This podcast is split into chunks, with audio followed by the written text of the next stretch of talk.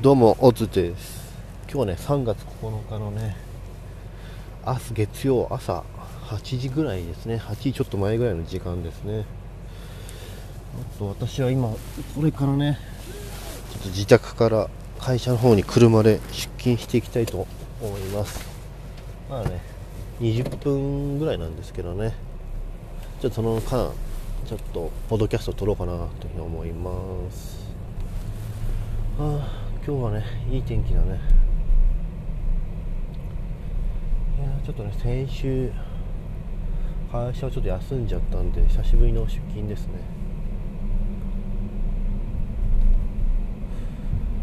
もうね3月の上旬だからね。梅だったりね。もうちょっとしたら桜もね咲きますよね。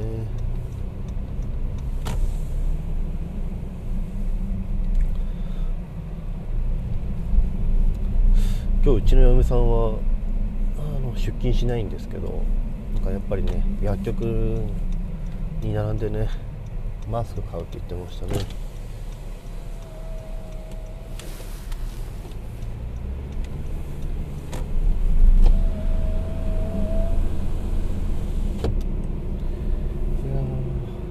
今日はねスマホの使い方ってテーマでねちょっとお話したいなというふうに思います。実はね昨日から昨日の晩からねちょっとスマホの使い方をね変えたんですね。もう何を変えたかっていうとスマホを使用する時間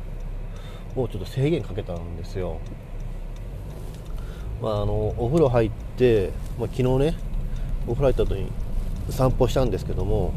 もう散歩して以降はもう寝る時間なんですけどもうその散歩し終わったらもうねスマホの使用をやめて、まあ、Kindle、ね、だけね読むような形にしたんですね、まあ、今まではずっと自分のねあの手元にスマホをずっと持っていて布団に入ってからもねずっとスマホ見てたりとか。あと、まあ、夜ね深夜あの寝てからもちょっとトイレとかで目が覚めることってあるんですけど頻繁に。その度にね携帯スマホ見てたりとかしてたんででそこでねまたいろんな情報を得るわけですよね。Yahoo ニュースみたいだったりとか。でそれでまたね寝つきが悪くなったりとかするんです。でそれね良くないなと思ってやっぱりね結構最近体が気だるかった理由として入手する情報量がね多すぎるなっていうのがあるようなんですね。だからちょっと情報の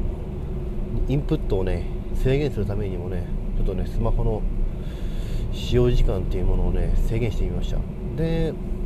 今朝ね朝起きたんですけどちょっとね最近の気だるさが全然ないなっていうのがねすごい印象ですね。思ったよりもなくてほんと爽快に起きることがねできました。あやっぱスマホ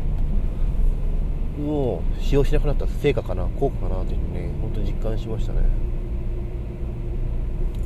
だからぜひねスマホ使用本当今もう肌身離さず一日持ってるみたいな人がね本当多いと思うんですけどちょっと本当ね利用制限かけてみるっていうのはねいいと思いますね。うん。まあ、そういう面で言うと今 4G である程度ギガ制限とかかかってるのはスマホの使用頻度を減らすという面ではいいのかもしれないですねこれが 5G になっちゃうとねもうギガ制限なしだったりとかもうね上ページへのアクセスも早かったりとかするわけなんで結構またね見ちゃう頻度がね上がりますよね。いや怖い世の中になった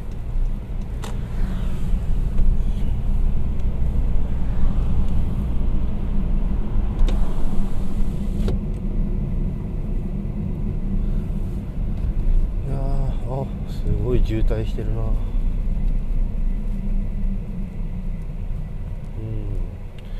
本当月曜の朝なんてね本当だるさの極みみたいな、えー、一日ですよね。それがねちょっとした使い方。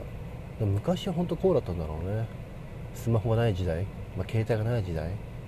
本当にあるのって紙の本とか漫画とかね。そういうのをね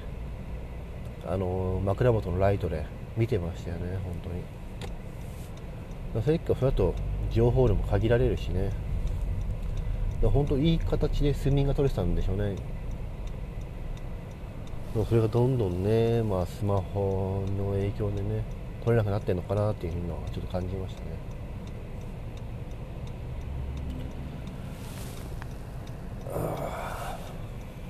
本当ね睡眠が爽やか。うん。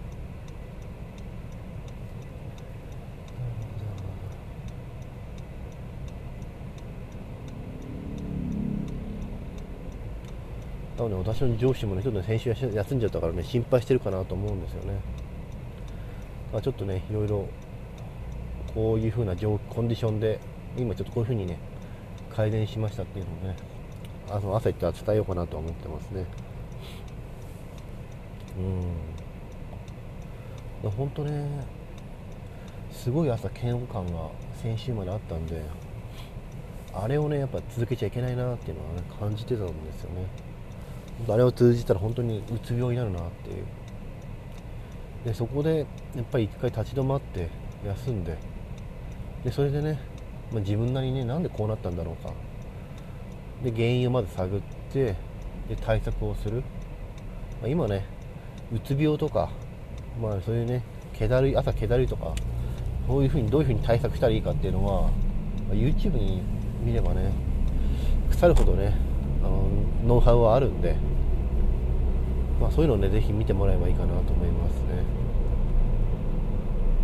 でねこのチャンネルではねこのね、まあ、温泉コンテンツでは逆に今本当にねテクニックが YouTube とかで溢れ返ってるんでもうテクニックとは真逆。別にあのー、これを聞いたからこういうふうに役立つとかねそういうコンセプトでは全然やってないんですよね。本当に普段日常を私はどういうふうにことを考えてるとか今どんなことを考えてるとかね。そういうのをリアルにねあの配信できたらいいなというふうに思ってますね。あれ疲れるんですよね要は。あの、ビジネス系 YouTuber とか、テクニック系とかね。自分がそういうモチベーションだったらまだいいんだけどそれを毎回毎回毎回聞くって、まあ、結構疲れるしあとエンタメ系。あれはあれでねまた疲れは来るわけなんですよね見るとね。だからもうだるくゆるく聞けるね、まあ、ポッドキャストぐらいがね今ちょっとちょうどいいんじゃないかなっていうね考えてますね。うん。いや本当本当今そう考えるといろんな形でね個人が発信できる時代にはなったな。まあ当たり前の話なんだけど。うん。で最近あのアンカーってアプリを今使ってね音声録音してるんですけどもうアンカーってあの Google のポッドキャストとか、まあ、Spotify とかね多分ね6個56個あるんですよねあのネットラジオって言われてるものが。でそのネットラジオに対して普段通常だったら1個1個にアプリを取って都度ね個別にで音声コンテンツをアップロードしなきゃいけないかなと思うんだけどそうじゃなくてもうアンカーというアプリ1つに音声アップロードすればそこからね6つのあのネットラジオ局にね自動でねデータアップロードしてくれるんですよ。でしかもそのタグとかタイトルとかねそういうのもちゃんと踏襲した形でねアップロードしてくれるんです。ごくねいいですよ。アンカー。使い勝手がいい。だからね本当便利な世の中になったなと思います。でねやっぱね動画、まあ、YouTube とか TikTok とか。やっぱね動画って結構ね大変なんですよね。撮るのって。で YouTube だったらもうね動画編集のテクニックとか、まあ、そういうのもねいっぱいあって。ほんと私みたいなねサラリーマン。でしかもね、まあ、育児もバッチリやらなきゃいけないっていう人間なかなか厳しいなっていうのがあります。でまあこの音声コンテンツ、まあ、ポッドキャストはね結構そういう面でね楽だと思いますね。本当育児家事しながらあと通勤しながら散歩しながら、まあ、そういったのでもねちょっとね音声取れるんでね本当いいかなと思います。あとねちょっとね昨日このピンマイクをなソニー製のやつ買ったんですけどあのウィンドシールド。よくあのモフモフあるの分かりますかね？マイクにつけるスポンジ材なんですけどあれがねちょっと付属品としてついてなかったんでそれがないとね結構きついんですよね外。あれってあのモフモフスポンジはあの外の風切り音とかをね抑制してくれるんですよね。でちょっとねソニーのピンマイク結構小型でこれにぴったり合うねウィンドシールドね私持ってなかったんですよ。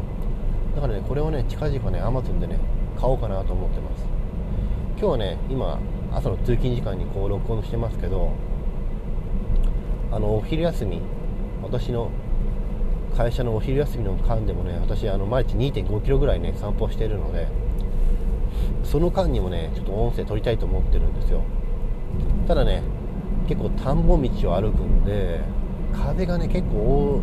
すごい時はすごいんですよ。そういう時にね風切り音めちゃめちゃ入っちゃうんでやっぱりねちょっとそういったスポンジウィンドシールドちょっと必要かなと今考えてます。はい。いや栃木県ね今ほんとねのどかですね。のどかな場所です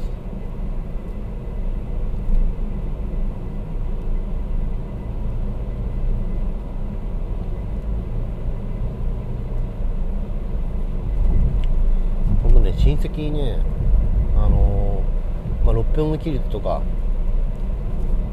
近くに住んでる人がいるんですよ親戚で。で、まあ、家賃とかめっちゃ高いんですよねやっぱね多分50万とか普通にするというようなとこに住んでるんだけどこの前ね栃木県に今私が住んでて駐車場の話になったんですよ、まあ、だいぶ前の昔の話なんだけど。で駐車場に今ね家を買ったって話になってで駐車場3台あるって言ったらねこの六本木ヒルズについてる親戚のお姉ちゃんめちゃめちゃ驚いてましたね。やっぱり家賃50万払っても駐車場は多分ね別なんでしょうね。あの本当六本木とかああいう都内のね駐車場って本当高いじゃないですか。本当にもう5万以上とか10万ぐらいしたりとかするんで。でそれでねあの普通に戸建てで3台あるとかね普通にありえないんでしょうね感覚的にね。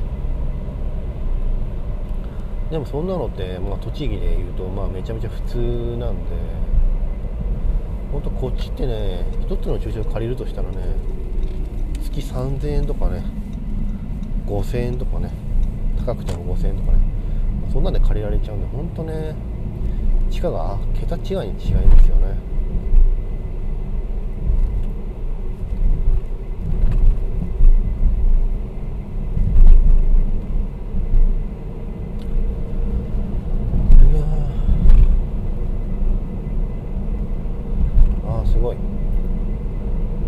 栃木県には、まあ、日本百名山っていうのがね2つ、まあ、3つかな、まあ、ちょっと今ね目に見えてるのが2つ。目の前にね山が広がってるんですけど、まあ、茶臼岳っていうやつとあとねあの南大山っていうやつ。あと3つか。あとね白根山っていうのが3つあるんですね。今目の前にねあの茶臼岳っていう一番その3つの中で標高が高いやつ。あ1番じゃねえか。2番目だな。2番目高いやつがね目の前に広がってますね。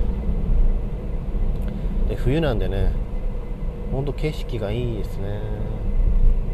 遠くの方もねね、まあ、空気が澄み渡っててよく見えます。山の山の形がはっきり見える。まあこれはね冬のいいところですよね。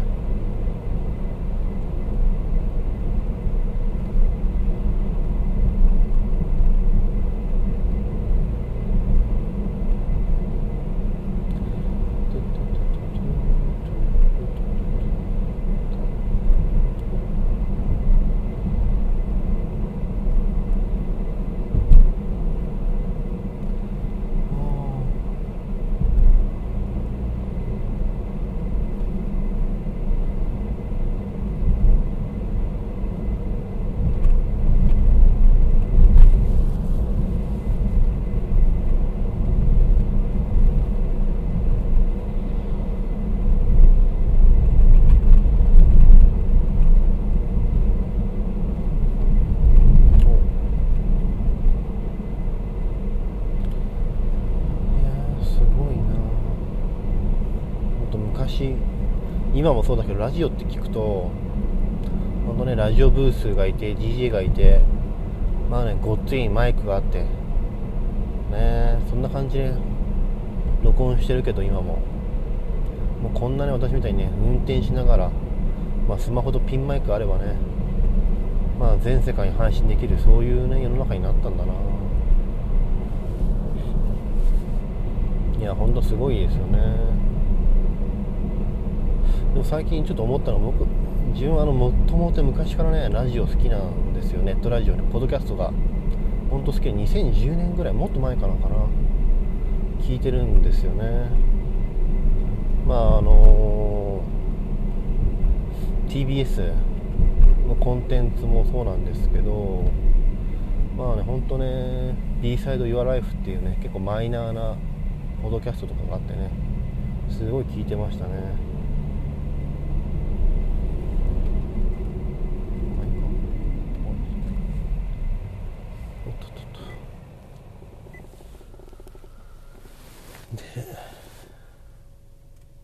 でもちゃんとそういったあのラジオ局もう結構ね昔は iTune だけなのかなと思ってたんですよ。iTune にポッドキャストを配信する。そんだけじゃ最近は Google ポッドキャストとか、まあ、そういったところにもねちゃんと日本のラジオ局あのー、音声をアップロードしてましたね。結構ね今ラジオってオワコンだとか言われるけどねちょっとラジオ関係者としてはねこれからまたね伸びんじゃないかなってね考えてんじゃないですかね。で私としてはね本当ラジオ伸びるんだろうな。伸びてほしいなってすごい感じてますね。やっぱり YouTube とかねコスパが悪いんですよね。やっぱり普段本当暇な人とかねなら YouTube でもいいんでしょうけどなんか作業したい人とかね大体あの30代40代以降になってくるともう親のねすねかじってる人なんかほとんどいないんでもうすでに自分でね何から何までやらなきゃいけない、まあ、洗濯したり食事したりとか。そういったのでね、まあ、YouTube でね音声聞くっていうのもあるんだけどやっぱ2つぐらいデメリットがあって、まあ、音声特化型になってないというところ。やっぱ映像主体映像がメインになってるやつもあるんで内容が全然ねわからないっていうのとあとはあの普通にねあの動画を再生されてるんでちょっと画面のスクリーンとかね立ちちゃうとね止まったりとか結構あるんですよね。そういうのが面倒くさくて。でまたあの CM あるじゃないですか。CM もねスキップボタンとかをねわざわざねディスプレイ表示させて手に持って押さないといけない。この辺がねやっぱり YouTube のクソ面倒くさいとこなんですよね。まあ一方でねポッドキャストの場合もっと音声特化型だからもう音声を聞けばね全ての内容がわかる。でさらにあの CM 入るんですけどまあそんなに長いスキップさせないといけないとかそういうことはないんでそんなに長い CM って入らないので、まあ、そういう面ではね本当ねポッドキャストながら作業には本当最高だと思いますね。で実際にね今世の中ながら作業しなきゃいけない人ってめっちゃながら作業でね学習したいとかエンタメ聞きたいとかそういう人がめちゃめちゃ多いと思うんで本当に YouTube よりも、まあ、音声コンテンツ、ポッドキャスト、僕は伸びるんじゃないかなというふうに思いますね。本当私は聞いてた2008年ぐらいはね、ほとんど聞いてる人あんまりいなかったよね。聞いてもね、そんなヘビーリスナーの人ってあんまりいなかったかなと思います。だ YouTube とね、ポッドキャストがね、連携してね、なんかもっとこの YouTube のファンをね、取り込める仕組みとかがあるとないいなと思いますよね。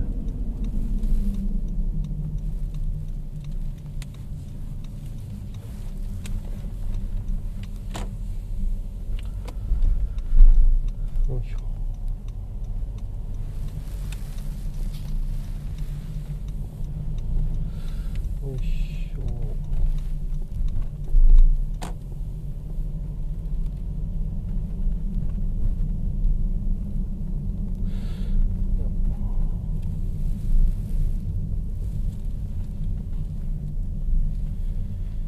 ゃあね会社に着いたんでそろそろね終わりにしたいと思います。じゃあまたねちょっと昼にでもねちょっと録音しようかなと思いますんで。ぜひねご視聴の方よろしくお願いします。それではね良い一日をお過ごし